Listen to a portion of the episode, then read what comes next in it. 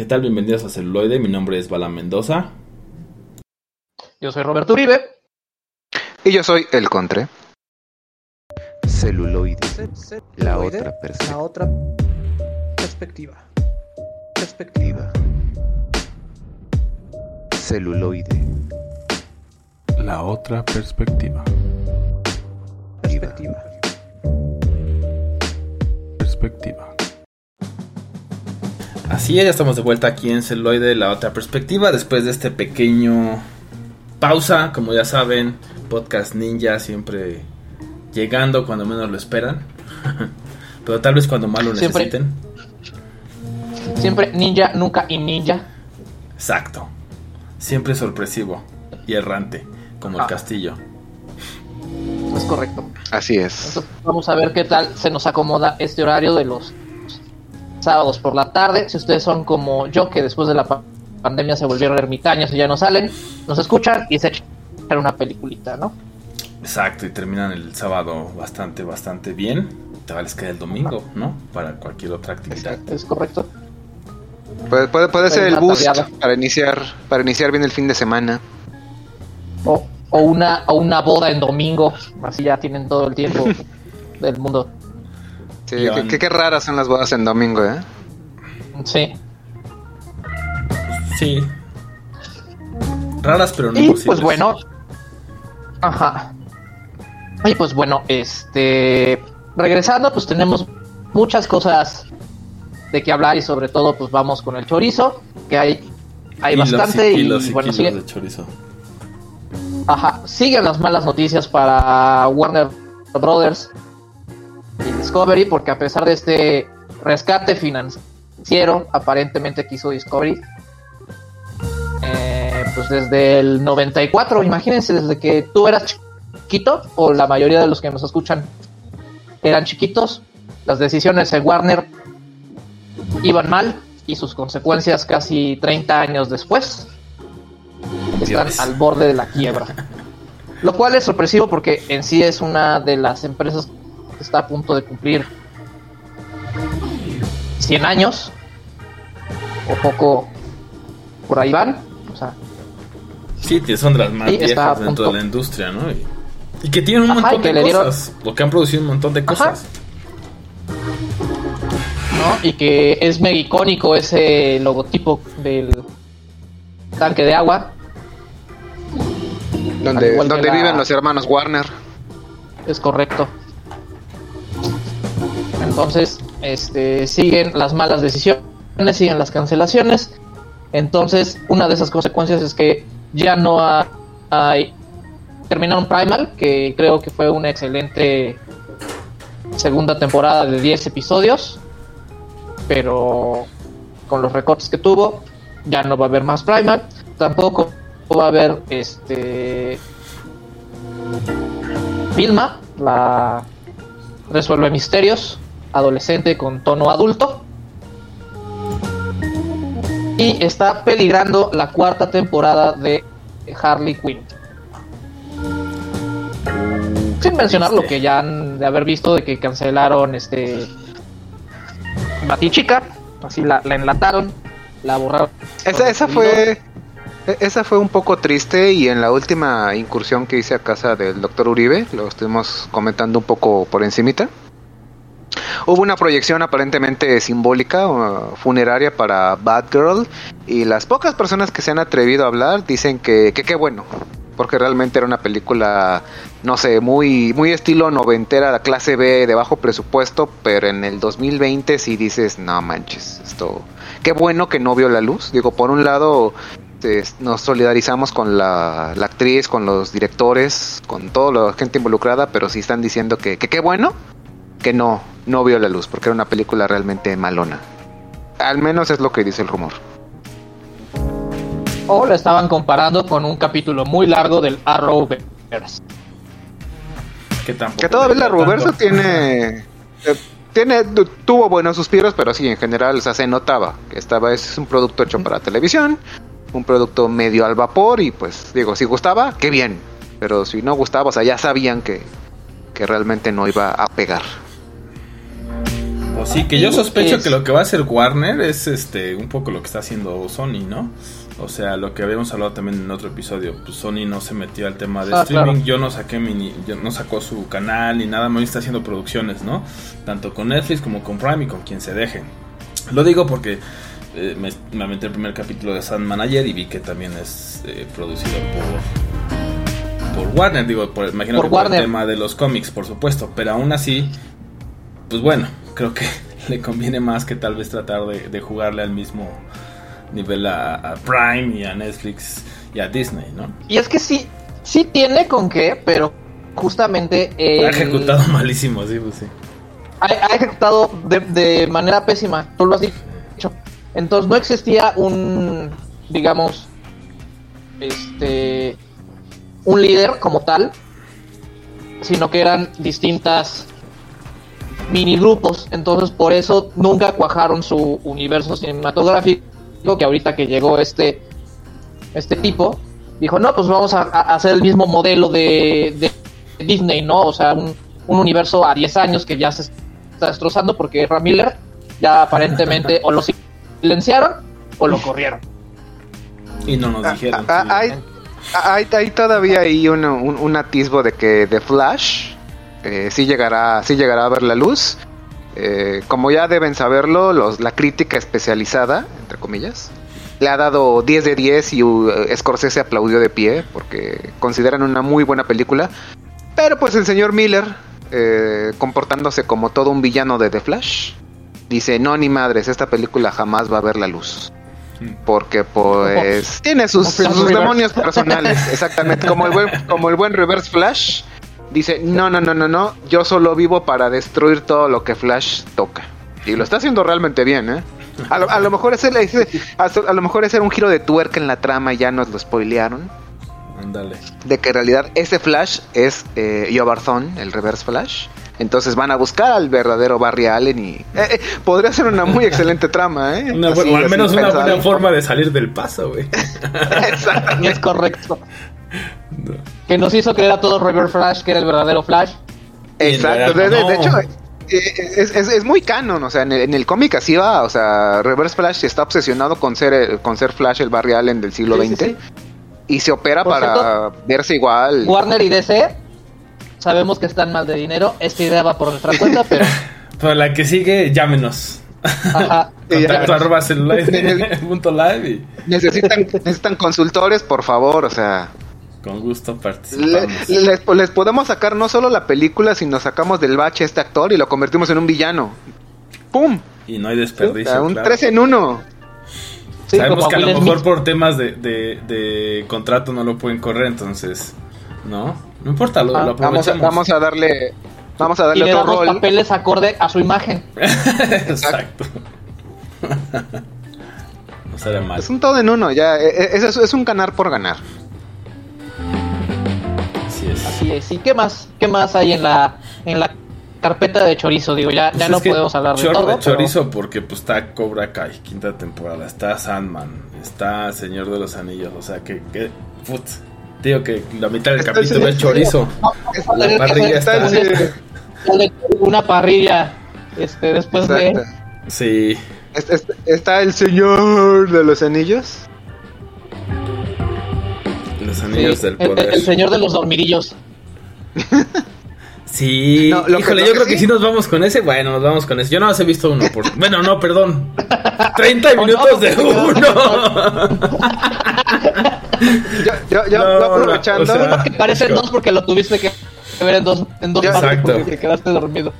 sí. Yo aprovechando, aprovechando que ya tengo acceso legal eh, a Prime Video, eh, patrocinado por el doctor Uribe, eh, sí puedo decir que dije, ok, vamos a empezar con el pie derecho, vamos a ver eh, los anillos de poder y la mejor siesta que he tomado en toda la semana. No pude, no, lo Es siento, lo siento, no. No, no, no, pude. Chicago Med. No cago. Pero curiosamente di un brinco al Dick, Dick Wolf verso y prácticamente me aventé me- ayer media temporada de La Ley y el Orden. Así uno tras otro. O sea, Sin me, me- me se- me sentí como me sentí como veinteañero otra vez. Que yo quería Sí, claro. más y más y más y más y más. Y la primera temporada es más corta. Pero vaya, yo rápidamente lo que les prometí es que eh, bombazo, por si ya lo, no, por si no lo sabían o se van a enterar ahorita, tenemos secuela confirmada y extensión del universo DC porque llega Constantine segunda parte por Keanu Reeves. Sí, que eso, eso sí es una buena noticia. Una excelentísima noticia que no sé ustedes, a mí Constantine realmente me gustó la película. Sí, como La no? serie con Matt Ryan también se me hizo muy buena y básicamente las incursiones que ha tenido este personaje, tanto en el live action como en series como en animación, se me hace muy bueno, es un personajazo. Y la, la, la interpretación que le dio Rips me pareció muy acertada, muy muy buena. Pero Sí, pues bueno, ¿Viste que, que tiene una escena después de créditos? la por la postcréditos sí, sí, sí, sí la vi. Antes de La que como- existieran las escenas post créditos. Exact- exactamente, antes, an- antes, Antes de, de que que... yo- Exa- ah, ah, que por ahí, por ahí sí existían unas cuantas, digo, podemos incluso hacer un programa de escenas postcréditos, pero eh, cuando todavía estábamos muy desacostumbrados a, ese tipo de cuestiones, podemos ver cómo eh, Chad Kramer, por si no lo han visto, spoilers, porque pueden, pueden saltar, a- pueden ir a ver Constantine en este momento y regresar. Eh, se va al cielo, convertido en un ángel. Y pues está, está bien, pero en el fondo digo, ay, tenemos que tapar otra vez a este güey en la segunda parte, por favor, ¿no? Digo, no sé ustedes, pero Shaya, blu, a mí no me cae, no, no, no puedo con ese güey. Es pesado, güey, como pinche hígado mal cocido, güey. Cuando andas Sí, no, no.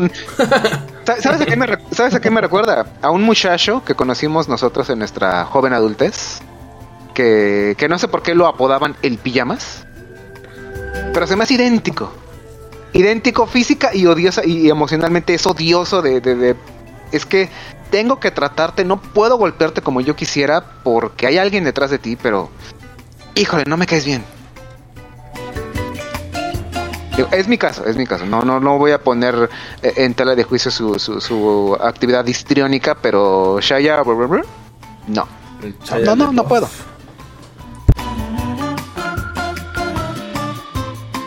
Ah, pues este. Tiene toda la serie de Transformers, güey. O sea, tal vez por eso es que te caiga mal. No, no, no. El problema con Transformers, o al menos mi problema con Transformers, es que eh, Michael Bay metió demasiados humanos. O sea, es Transformers. O sea, entiendo yo que tiene que haber un conflicto en la serie, hay humanitos, pero yo quiero ver robots. Quiero ver conflictos de robots por todo el mundo. O sea, estamos en la Tierra, no nada más en Estados Unidos. O sea, tienen a mi criterio demasiado protagonismo los humanitos, aunque se agradece que sale Megan Fox como, como atractivo visual. Tiene muchos humanos. Yo quiero ver robots. Entonces, por eso esa trilogía, esa pentalogía. son- ¿Quién sabe, güey? Yo me perdí después de la primera. Quién sabe, ¿no? Yo vi la, vi la primera trilogía y sí, ya, a pesar de que sale en la cuarta Mark, Mark Wolver, yo sí dije, no, no, no, ya, ya. Todavía Bumblebee sí se me hizo un poquito mejor. Pero las, las, el primer, la primer tanda, no. No lo sé, No, a mí no, me decepcionaron los combates, o sea, creo que tienen mucho ahí como para explotar y, pues, como dices, uno, muchos humanos, demasiados humanos, demasiado protagonismo de los humanos y dos, pinches batallas medio pendejas, güey, o sea, como que dices, cabrón, ¿no? Pero bueno, a lo mejor porque a uno le gusta Massinger Z y Robotech y otras madres que dices, bueno, pues sí. Eh, exacto, exacto. Batallas o sea, épicas entre robots, claro, ¿no? Pero apelar- apelaron a un, a, un, a un cine más norteamericano de, de explosiones y de bla bla bla y de, o sea, sí, Because pero, Michael o Bay. sea, el, Hashtag Michael el, eh, eh, el título es Transformers. No vamos a darle crece- vamos a darle un entre comillas crecimiento al personaje de los humanos y de fondo, atrasito de ellos, los robots haciendo pendejadas. Porque sí son escenas eh, muy tontas. que afortunadamente lo arreglaron. O sea, empezó siendo un problema porque en la 1 tienen este problema de que de repente los Transformers son muy chiquitos y de repente son muy grandes, o sea, de repente son del tamaño de una presa y de repente no pueden pasar un edificio de 6 metros. No, pero eso eso lo fueron ajustando. Este creo. No, y, Pero no, bueno. y- hay, y hay Transformers de todas las, de todos los tamaños, pero o sea, sí estamos de acuerdo Sí, sí, que, sí. que Optimus, o sea, está bien que en una mida 3 metros y en la otra use el Empire State Building de, de, de bastón, o sea, no. No, Es no se puede hacer eso. Eh, eh, Sí, ¿en qué momento unos problemas eso? de escala. De escala, sí, güey. Sí, son grandes. ¿Qué tan grandes? Pues no sé, o sea, es muy grande, güey. Tú hazlos. Sí, sí, Tú sí. hazlos. Pero esto no tiene consistencia, no importa. Nadie se va a dar cuenta. Son robots, son cuenta. ¿Quién se va a fijar? ¿Un montón de otakus que han visto Transformers desde el 92? Es correcto. Y pues bueno, ¿qué, qué, qué más hay en el saco? Pues yo creo que, que ya es lo más importante del saco. No, no vamos a hablar del, del Marvel Universe y, y- y del relleno tan gracioso que es Hulka, abogada. Está Y divertida. Y, y todo, y todo el, el hype que próximo han estado capítulo- saliendo, sí. El próximo capítulo ya le cantaron de que, ah, bueno, viene finalmente Matt Murdock a hacer su sexy cameo de solo un capítulo. Vamos exactamente a la mitad de Hulka y de toda la controversia que vino o no con la D23, de que si inclusión forzada que no. Yo les puedo hacer un pequeño spoiler, no vean Pinocho. No pierdan su tiempo. Espérense a la versión de, de Totoro-san, esa sí promete. Pero esta última versión, eh, no la vean. Realmente es, es- ahórrense dos horas de su vida. ¿Dos horas? Ay, dura dos horas. Sí, ya con eso, güey, es como de qué pedo. ¿Por? Sí, sí, sí, no, porque... Si Pinocho era muy buena y duraba como hora y media, ¿no? Hora cuarenta. ex- exacto, pero le, le dieron un- una entrada porque, pues, ya sabes, inclusión en todos los aspectos. Entonces, no, no. Digo, si tienen hijos pequeños o si son verdaderamente fans o si son como yo, pequeños? de que van a visitar ah, infantes De dos meses. de 10 años para o, o si son como yo, de que van a visitar a una amiga y es súper fan de Disney y vamos a ver Pinocho. Pues bueno, eh, digo, ya no les queda de otra, pues pues ni modo, ¿no? Pero, pero no, no, no la vean. Ahórrense. Ahórrense. Ve- ve- ve- vean la ley y el orden. Es, más entretenido. Y ha envejecido muchísimo mejor. Eso sí. Y pues bueno, tomando en cuenta de que estamos en esta cuestión de a los patrios, estas fechas tan nacionales, tan, tan bellas, ahora sí con pipi guante, nos movemos a lo que nosotros consideramos tres ejemplos del cine mexicano. Así es, y además, pues desde la otra perspectiva, como siempre, ¿no? Entonces creo que eso, eso le añade Sí. saborcito. Exacto. Cuando, cuando no todo el cine mexicano que conocemos tiene, tiene fondo sepia. Este es un fondo es más, correcto. más amigable para los ojos. ¿no? Y yo voy a empezar con, con el trabajo de Jorge Fons. Y me refiero a la película que se debió haber estrenado en 1989, pero no lo hizo a causa de la censura hasta que nuestro presidente en ese momento, el señor Don Buensalinas de Gortari, levanta. Levanta el dedo. este veto, ajá, levanta el dedo. Y dice, bueno, la pueden ver, ¿no? O sea, con un año enlatada, La, la- la pueden ver, total, a mí ya no me van a tocar. Ajá, a ya no me van a tocar. Y nos referimos a Rojo Amanecer. ¿No? Elegí esta película porque creo que, que marca una, una década que, que, que se podría volver a retomar, ¿no? O sea, una década de, de los noventas, donde se conoce como el nuevo cine mexicano. Y arrancamos con Rojo Amanecer, que no nos muestra lo que pasó esa fatídica noche del 2 de octubre de 1968. Claro. Y digo, no nos muestra porque todo pasa adentro de un departamento y cómo una familia vive este evento siendo parte de, de los multifamiliares en esta, Enfrente de la plaza. en esta de, zona de la ciudad. Ajá. de la plaza de las tres culturas, ¿cierto? Que es donde sucede. Digo, para los que, porque sé que nos escucha mucha gente de Latinoamérica, ¿no? Entonces va a decir, medio, o una de dos, o no sabe nada, o medio tiene la, la noción, ¿no? Entonces en- está ubicada en la Ciudad de México. Brevario, casa- brevario brevario cultural, se acercaban unos Juegos Olímpicos, había mucha tensión en cuanto al gobierno y las este, máxima casa de estudios en aquel entonces. Entonces hay mucha teoría, pero básicamente es queremos la ciudad libre de todo disturbio, eh, aplácame a estos este, revoltosos, que por ahí también se, escuchaba mucho que, que comunismo, que bla bla bla, entonces pues el ejército descaradamente eh, ataca a un montón de estudiantes y pues en todos lados, al menos en las calles se podía ver la masacre vil y cruda, pero pues por otros lados es aquí no pasó nada.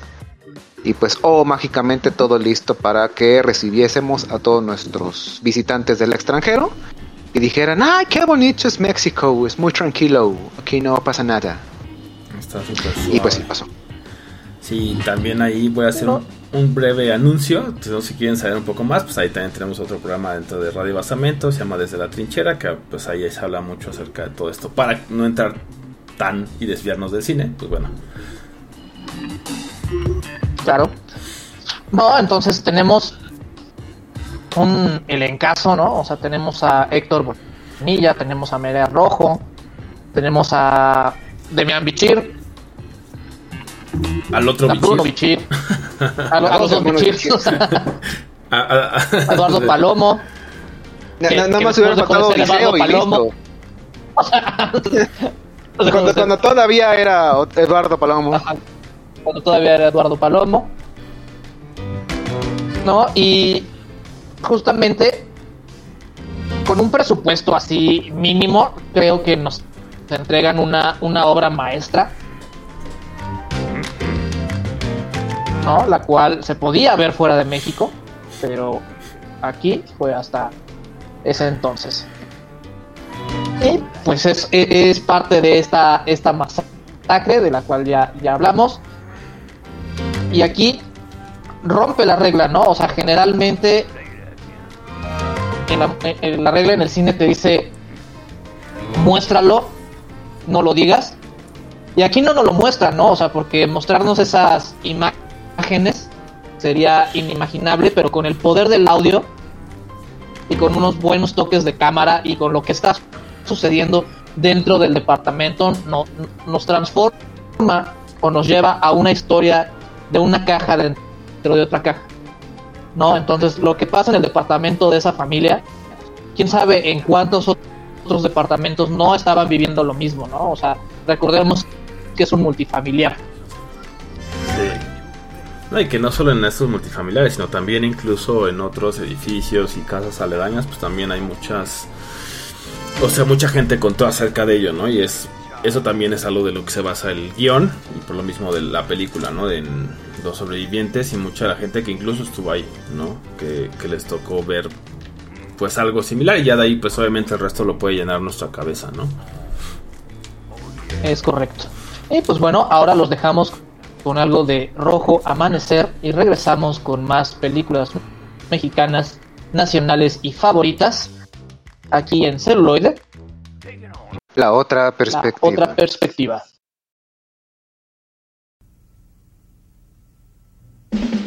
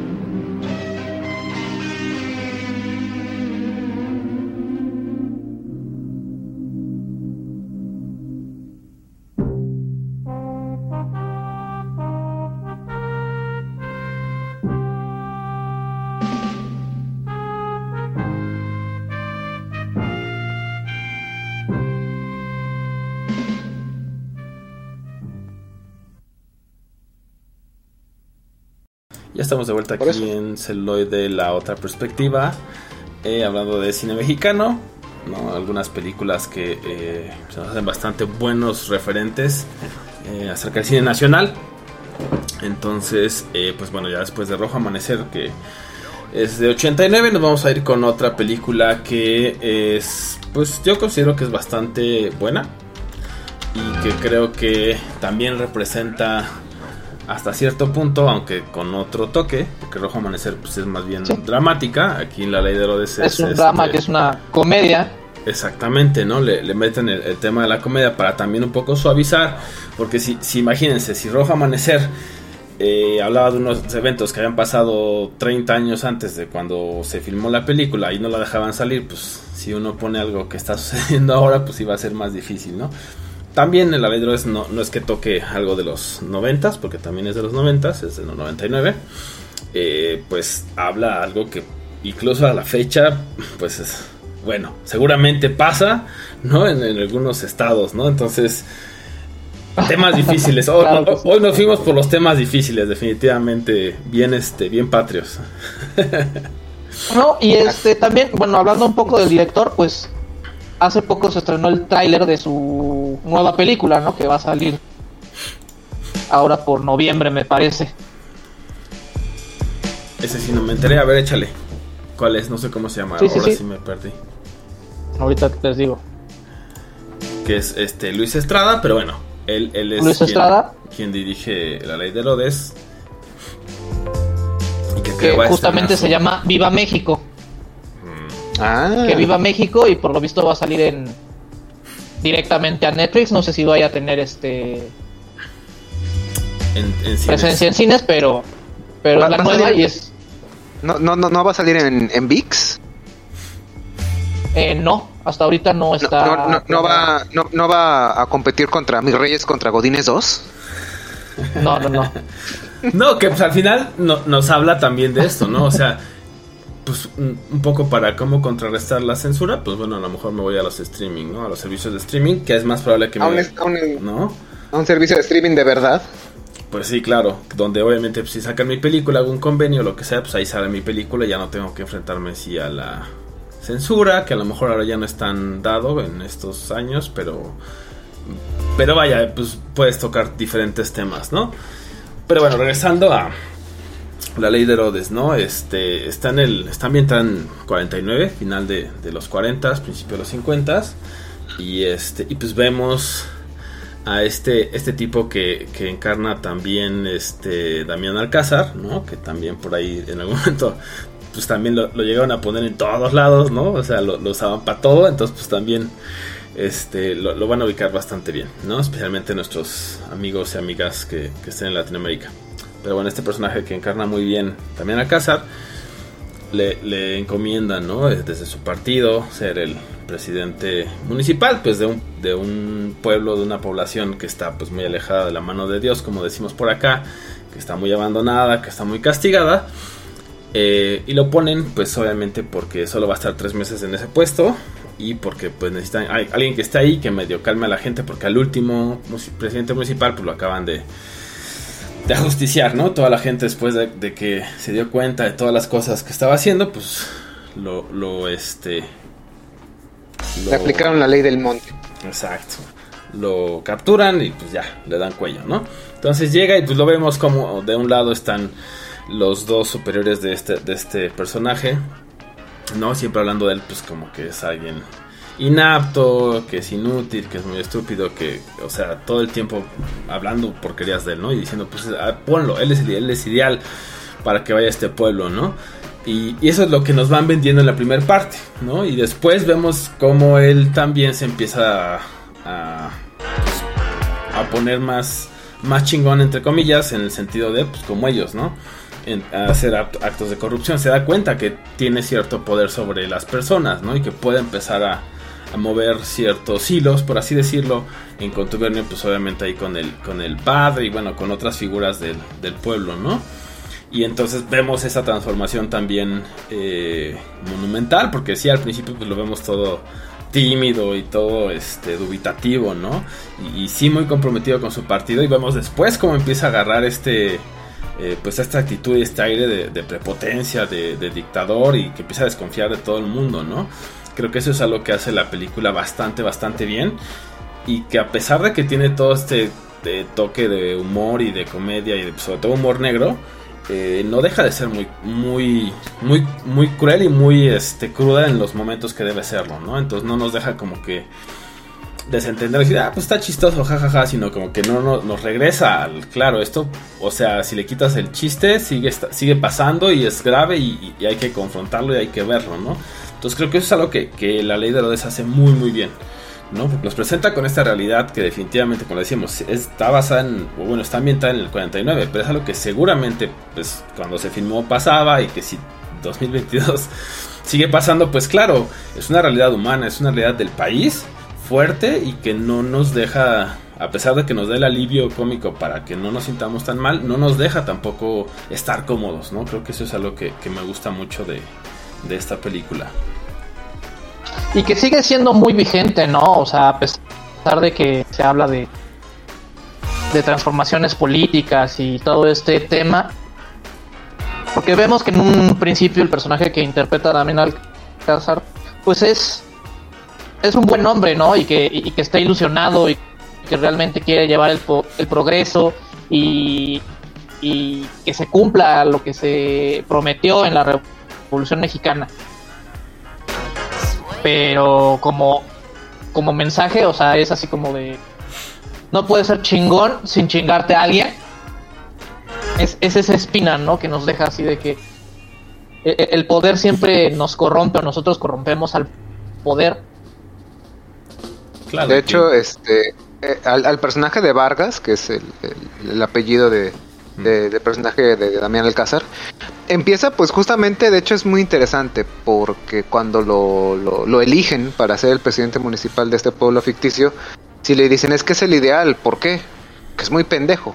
Bueno, más o menos, o sea, se refieren a que es tan bueno, es tan, no ha sido tan, eh, no es que sea incorruptible, sino que realmente tiene la fe ciega en el sistema, en el sistema en el que está envuelto, que dicen, pues sí, o sea, es el indicado porque realmente él no va a hacer nada.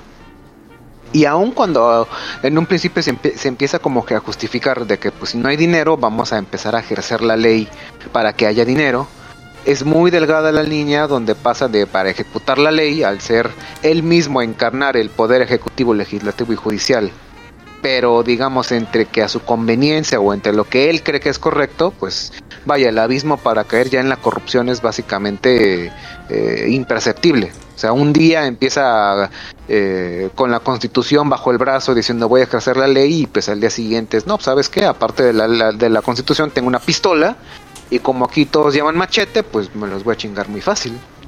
Y prácticamente se deja absorber por todo este sistema corrupto. De que él es el que tiene el poder, pues él es el que ejerce el poder y hace lo que quiere. Y más pronto que tarde, pues esto le explota en las manos. Claro, se le va acumulando y también eso, eso este, nos pone, ¿no? O sea, la escena inicial de la película es el presidente municipal eh, anterior, que es eh, perseguido por todos los eh, pobladores, ¿no? Del, pueblo donde debería ser, él debería ser el presidente municipal y le, pues, le cortan la cabeza, ¿no? Y después vemos como a él también lo, lo están persiguiendo, no vemos qué le sucede y después ya en un- una especie de epílogo nos dejan ver este, dónde termina.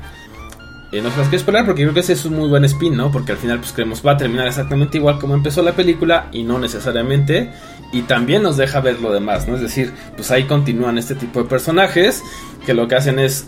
Se, se- se crea un hueco al no estar alguien más, ¿no? El, licenciado López ya no está, entonces él de alguna manera eh, llega a llenar ese hueco, ¿no? Después, entonces creo que eso, eso también es algo que hace bastante bien. Y bueno, para los que no sepan, este, pues bueno, también en la misma nombre de la película, pues viene este punchline, ¿no? Que es una frase que, que, que se dice aquí en México, ¿no? O sea, la ley de Herodes, que, que significa pues o te chingas o te jodes. Entonces, eso creo que también lo hace muy bien, o sea, desde el nombre es el, ¿no? O sea, ahí viene el machetazo, digamos.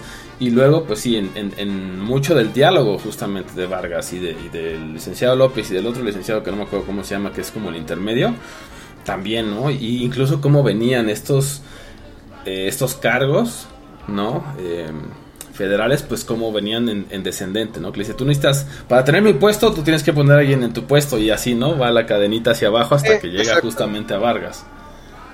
El, el, dedazo de, del todo el siglo XX que vivimos aquí en México, porque eh, a diferencia de otros, o bueno, tal vez también parecido a otros países latinoamericanos, eh, tenemos una cuestión de, de- de poderes que está prácticamente secuestrada por un cierto, una pequeña cúpula de, de- personas y pues aquí, al, al menos a principios durante el siglo XX en México pues era muy descarado el, el famoso dedazo.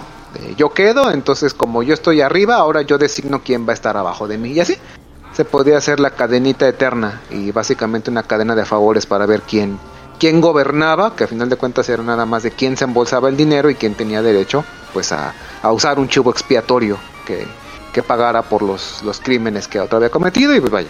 Es, es, es una verdad muy muy cruda, de hecho se entiende por qué tal vez incomodó en sus en su inicio, pero al reverla de nuevo envejeció bastante bien, ¿eh? o sea, Oh, sí. Realmente si Oh, te dicen, sí. si te dicen la hicieron hace tres años, tú te la crees. O sea, está, está muy bien hecha. Sí, creo en, que en lo- cuanto lo a tema y bien. es casi atemporal. Y que él se siguió sobre la línea, ¿no? Sí. Este director justamente se sigue sobre la línea. Por ahí también, pues a lo mejor después habría que hacer un este eh, un navío de él, estaría interesante, ¿no? Sí, cómo no. Pero pues por ahí Me tiene parece otras dos que- que- bastante bien. Sentimiento, sentimiento nacionalista.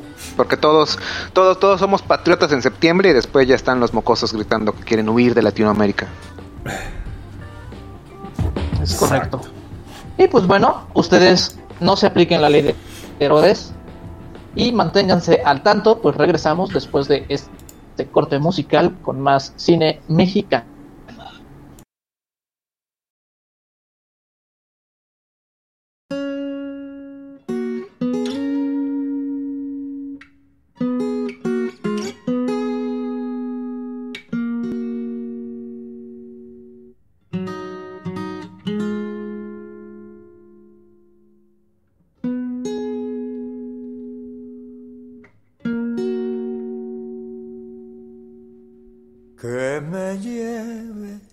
Tristeza antes que sentir rencor.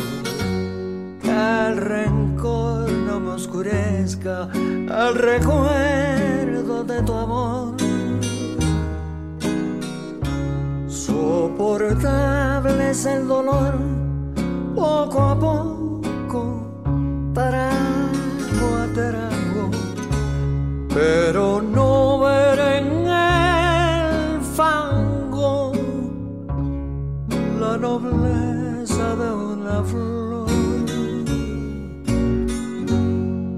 me lleve la tristeza, pero que la rabia no me daría mucha vergüenza ver que el odio me ganó y que el amor se nos ahogó en el pozo del coraje y que es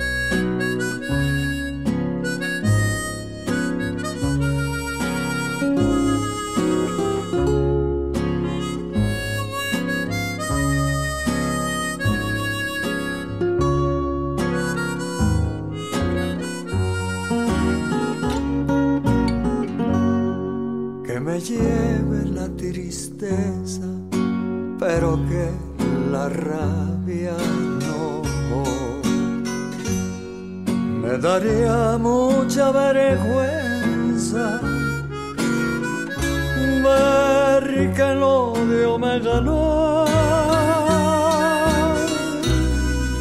que el amor se nos ahogó en el pozo del coraje y que es causa de mis males el veneno del rencor que me lleve la tristeza.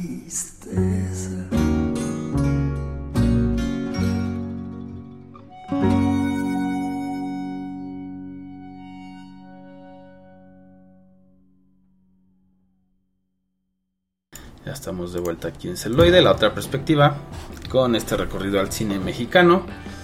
Y nuestra última parada de esta noche es de 2002. Así es. Así es, uno de los últimos grandes bastiones del cine mexicano antes de antes de que proliferara la comedia romántica, los toples de Marte Gareda y las magnánimas actuaciones del clan Derbez.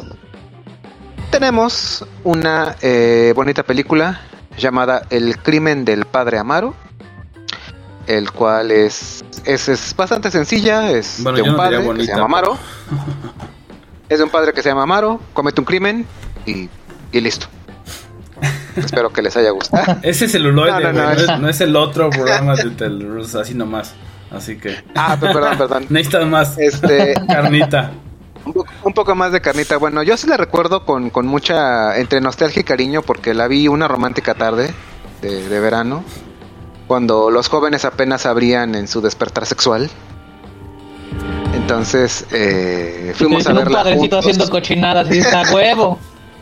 Fu- fuimos fuimos dos, dos jóvenes preadolescentes a ver una película mexicana y salimos siendo hombres porque descubrimos lo, lo cruel y, a- y abrupta que es la, vida religiosa.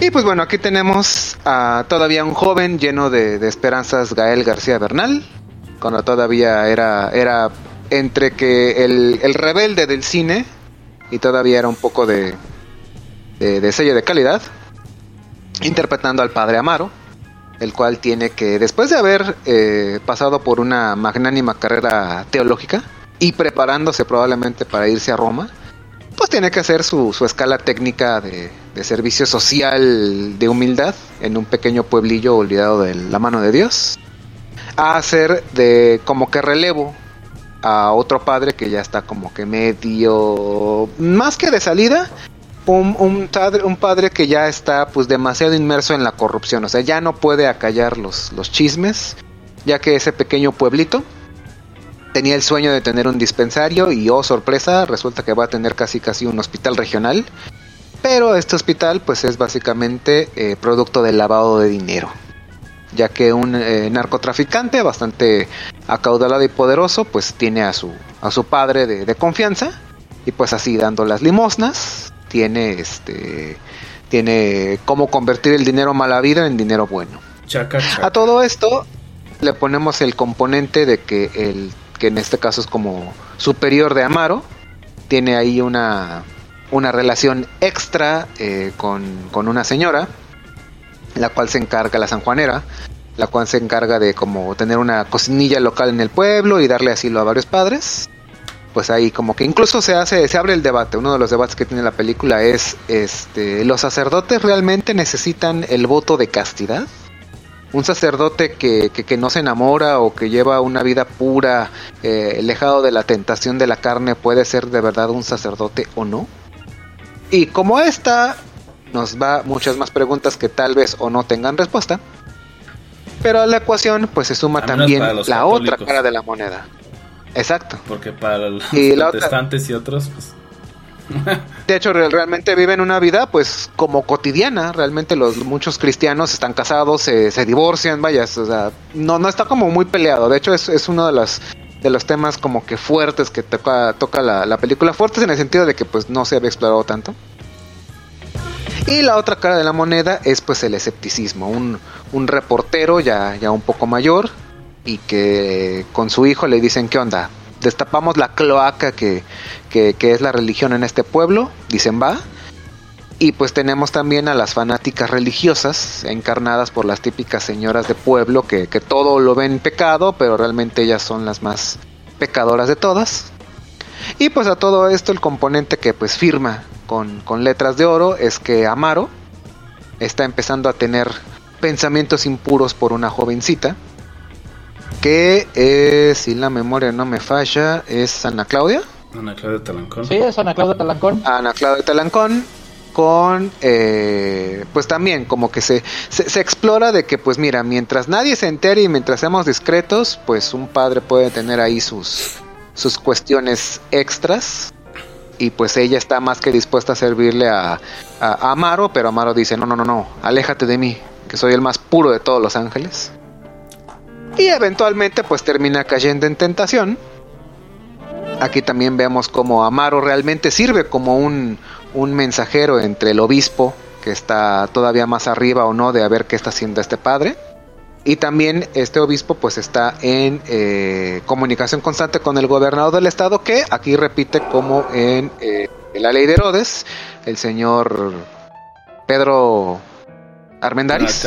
Ah, ya. Sí. También sale, de hecho, también. De- repite este papel aquí de gobernación y ahora de Alcázar aparece también como otro sacerdote, pero él más, más de pueblo, un sacerdote digamos de los de, de, de- de antaño, de que mi, mi, mi, mi deber está con el pueblo, pero pues si el pueblo decide que, que, que yo o Dios me dice que yo sea sus manos para justiciar, pues, pues adelante, ¿no? En el nombre sea del pueblo más que tanto de Dios.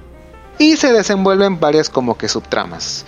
Eh, el personaje de Damián Alcázar pues es como que remitido a un, a un convento por, por como encabezar ciertas guerrillas, el cual de hecho Por revoltoso. el castigo. Exactamente. Eh, Amaro con sus cuestiones ahí carnales y el, el superior de Amaro que pues anda también con problemillas de salud y muy involucrado con el narco. De hecho, este último punto es el que destapan los periodistas y dicen pues, a ver, aquí qué onda, aquí hay mucho lavado de dinero, aquí hay mucha corrupción, bla, bla, bla. Y pues ya, la guinda del pastel es que el personaje de Ana Claudia queda embarazada. Y pues cuando le dice a, Amaro, pues oye, vamos a, juntarnos, ¿no? O sea, deja los hábitos y, pues hagamos una familia. Amaro le dice, ¿qué te pasa? O sea, yo no he dedicado toda mi vida para terminar como un triste maestro de civismo en secundaria. Y pues no, no. Aquí tenemos que tener otras medidas y pues optan por el aborto. Que en una cliniquilla ahí toda mal encarada de pueblo sale terriblemente mal. Ana Claudia muere desangrada. Y pues a todo esto ella era la novia o exnovia de, de uno de los reporteros más jóvenes. A él como que se le adjudica el chisme de que este, este joven embarazó, embarazó a la novia, ella se intentó hacer un aborto, pero el padre Amaro heroicamente llega a salvarla, pero pues sus actos fueron infructuosos, pues la joven muere desangrada. Es, el, es de hecho el propio Amaro quien este, oficia la misa de, en el velorio de esta joven, mientras que su superior en silla de ruedas pues está dándole la espalda, diciéndole, híjole, como que aquí te mandaron a que tú fueras los ojos y oídos del obispo para cuidarme y pues mira, ahora resultaste hasta peor que yo. Pero pues ya, él está completamente sumergido en la religión y pues no le queda más que seguir con su con su careta de pues aquí no pasó nada y pues ya saben, la religión es el opio del pueblo. Y por supuesto, esta película tuvo mucha oposición de grupos católicos Obvio. cuando iba a salir Obviamente. en México. Sí, sí, sí. ¿no? Obviamente. No sé por qué, pues tiene que ver con lavado de dinero y narco, no, bueno, un montón de cosas, ¿no? De- de hecho- no, no, no, no, no, no, De, no, de- no, de- de hecho, una de las una de las constantes que al menos que yo encuentro en este programa es que eh, si bien estamos abrazando la ficción, en todas estas películas, si bien le pones, ah, bueno, obviamente, ¿no? La, la, la, la, de Tlatelolco es obviamente basada en hechos reales, pero prácticamente es, es una de las constantes que al menos a mí me gustaba del cine mexicano. Teníamos historias, historias ficticias, pero que con tantito esfuerzo decías, oye, es que esto realmente puede pasar. Esto es, esto es, esto es realidad. Podemos que, que, que Hollywood se encargue de la ficción y las explosiones y que Bollywood de los eh, bailes improvisados, pero una de las fuertes que tenía el cine mexicano es contar historias verdaderas. Con, contar- contando historias que si bien si eran ficticias, sí podían casi en casi pa- pasarle prácticamente a cualquiera o ser un reflejo de lo que la sociedad vivía como tal. Pero pues en algún punto o perdimos el camino o obviamente no es tan comercial Y pues tenemos que recurrir a, a- a lo que jala más, más banda, ¿no? Realmente tenemos que sacrificar calidad por cantidad. Bueno, y todavía es- durante, durante el último, primer lustro del 2000 todavía teníamos ahí unos atisbos de, de- de películas realmente hechas con cariño.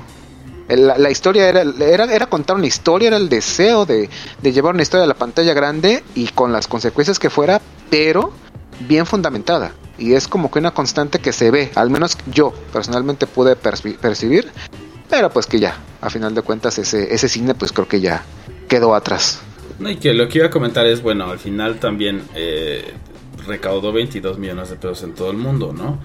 O sea, y se hizo creo que con dos, ¿no? Entonces, fracaso comercial no fue.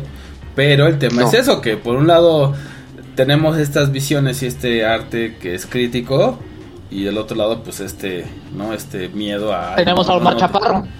Tenemos a Sí, o sea, tenemos a No Manches Frida.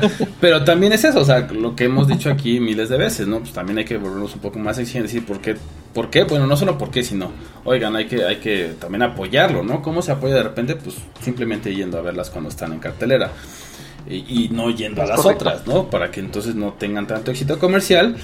Y este, y entonces es una forma también de exigir, ¿no? Otra, pues bueno, al final existen otras formas haciendo nuestro propio cine como pues bueno como se pueda de repente no también la de Rojo Amanecer lo que hablábamos al principio del programa no tuvo un presupuesto grande y se nota o sea se, se siente un poco video home de repente Sí, aunque sí. las actuaciones son actores profesionales Exacto, de repente exacto, también pero- como que, que están pero- fuera pero, pero, por es algo tan el- impactante no Yo, yo, yo creo que ejemplos de, de presupuestos bajos o de, de una calidad en los materiales como cuestionable no va en desmedro de, de la calidad de la actuación, de la calidad del producto, sino que realmente es como el... En parte, bueno, obviamente siempre, siempre el dinero es el factor, pero puedes hacer un excelente trabajo con dos pesos y que se refleje y pues por otro lado puedes tener 100 millones de dólares y hacer un bot, no sé, los, los, los mega blockbusters que hace Adam Sandler, pero que dices, oye, este es, No, esta pues es película literal de... O sea, hubiera estado viendo una película de pastelazo, pero no, tenemos un chiste, una película de pedos de Adam Sandler, pero que a la gente le encanta. Y digo, a final de cuentas, si te gusta ese humor, está muy bien. Pero también, o sea, no chingues, pues, dale una oportunidad súbele- también a cosas. dos rayitas a la exigencia. O sea, también ve a ver la otra. claro Exacto.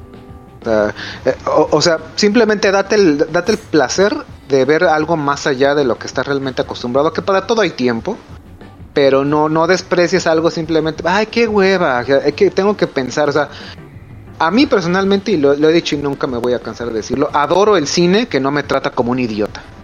Adoro el cine claro. que, que realmente me deja, me, me- me ejercita, me obliga a pensar, aunque sea un segundo en una escena o en un cierre, y decir, ah, no mames, me dejó con esto. O sea, tal vez la película, tal vez es muy simbólico, para mí resultó muy simbólico, al menos el cierre de- de- del crimen del padre Amaro, y para otros es como de, ah, pues qué triste, o ah, qué mira irónico. Pero a mí es un final que me deja eh, entre satisfecho, pero con una satisfacción entre melancólica, triste y de, oye, pues que, que- que- que final tan crudo, pero que me gusta, un, un cine que exige que por lo menos prestes atención, porque que ya la verdad que flojera ver películas donde tienes un ojo en la pantalla y el otro abajo en el celular. Ese, ese cine a mí, si bien es consumible, me cansa. O sea, prefiero que mis, quiero que mis dos ojos estén en la pantalla, mis dos oídos atentos a lo que, al sonido y, y vaya. Y pues bueno, si ustedes quieren que sigamos explorando y platicándoles un poco más acerca de este tipo de cine u otro tema que quieran que platiquemos, nos pueden este mandar un correo a contacto arroba celuloide.life donde los atenderemos con mucho gusto y si no nos escuchan en vivo saben que nos pueden escuchar ya sea en Spotify, Apple Podcast, este Podcast Box y pues si no estamos en una plataforma, diga no están en esta plataforma para que nosotros lo arreglemos. Vamos a un corte musical y regresamos con las recomendaciones. La otra perspectiva.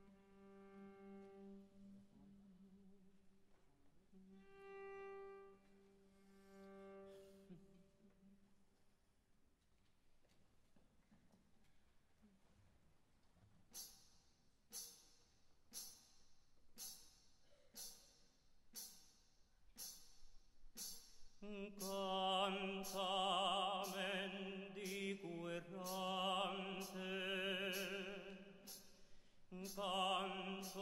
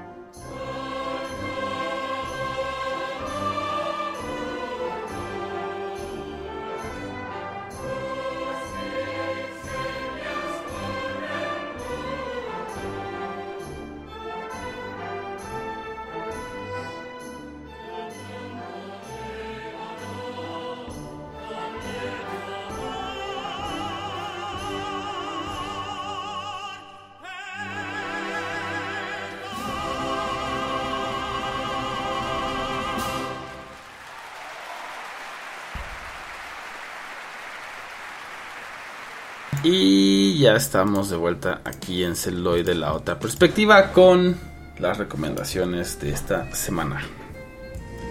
Es correcto. Y por mi parte, yo me regreso a los principios de Totoro-san y les recomiendo Cronos. una película que nos replantea la vida eterna, el vampirismo y el humor negro, la cual no se pueden perder. No, es muy buena. Y el diseño de los artefactos. Todo, o sea, es Sí, todo. ¿Quieren, quieren ver las páginas azules de todo el cine del toro? Cronos. Cronos. Y no tiene desperdicio. Y yo por mi parte eh, sigo totalmente rebelde, ¿no? Entonces yo les recomiendo Canoa, que es de 1976, dirigida por, por Felipe Casals, que habla justo de este pueblo y está basado en hechos reales, ¿no? En un linchamiento que se dio, que tiene que ver también un poco con lo que vimos de Rojo Amanecer y bueno, con varias cosas si les interesa más sobre, digamos, la otra historia de México, o si son de otros países, que sabemos que nos escuchan de, de Latinoamérica y de otros países, pues bueno, también la otra historia de México es interesante, Canoa del 76. Muy bien, y por mi parte, eh, los invito a que redescubramos, de hecho, una película que también me recomendaron aquí, porque todo se hace eh, de un solo golpe. Eh, Danzón, de, me parece que dijeron del 91, para explorar todavía un poco más. Aquí, de hecho, celuloide está un poco mezclado en todo el país, entonces supongo yo que tiene que ver con esta eh, danza muy muy emblemática, sobre todo del Golfo de México, el danzón. Así que juntos hagamos un compromiso, redescubramos y pues ahí para el otro programa hacemos una, un pequeño brevario de qué nos pareció, porque yo haré junto con ustedes esta eh, recomendación. Harás la tarea. ¿Es correcto? Y pues bueno, yo fui la versión mariachi de Roberto Uribe. Yo fui la versión del 68 de Balán Mendoza. Y yo soy la versión de cura arrepentido, pero ya no me queda de otra, de El Contre. Gracias y hasta la próxima. Chao. Bye.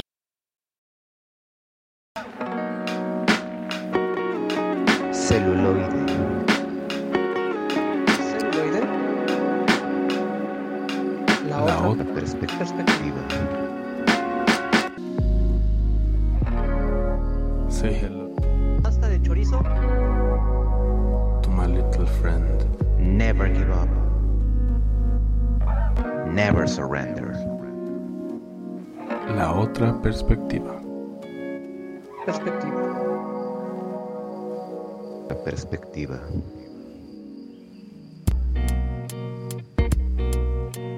Vamos con la maciza.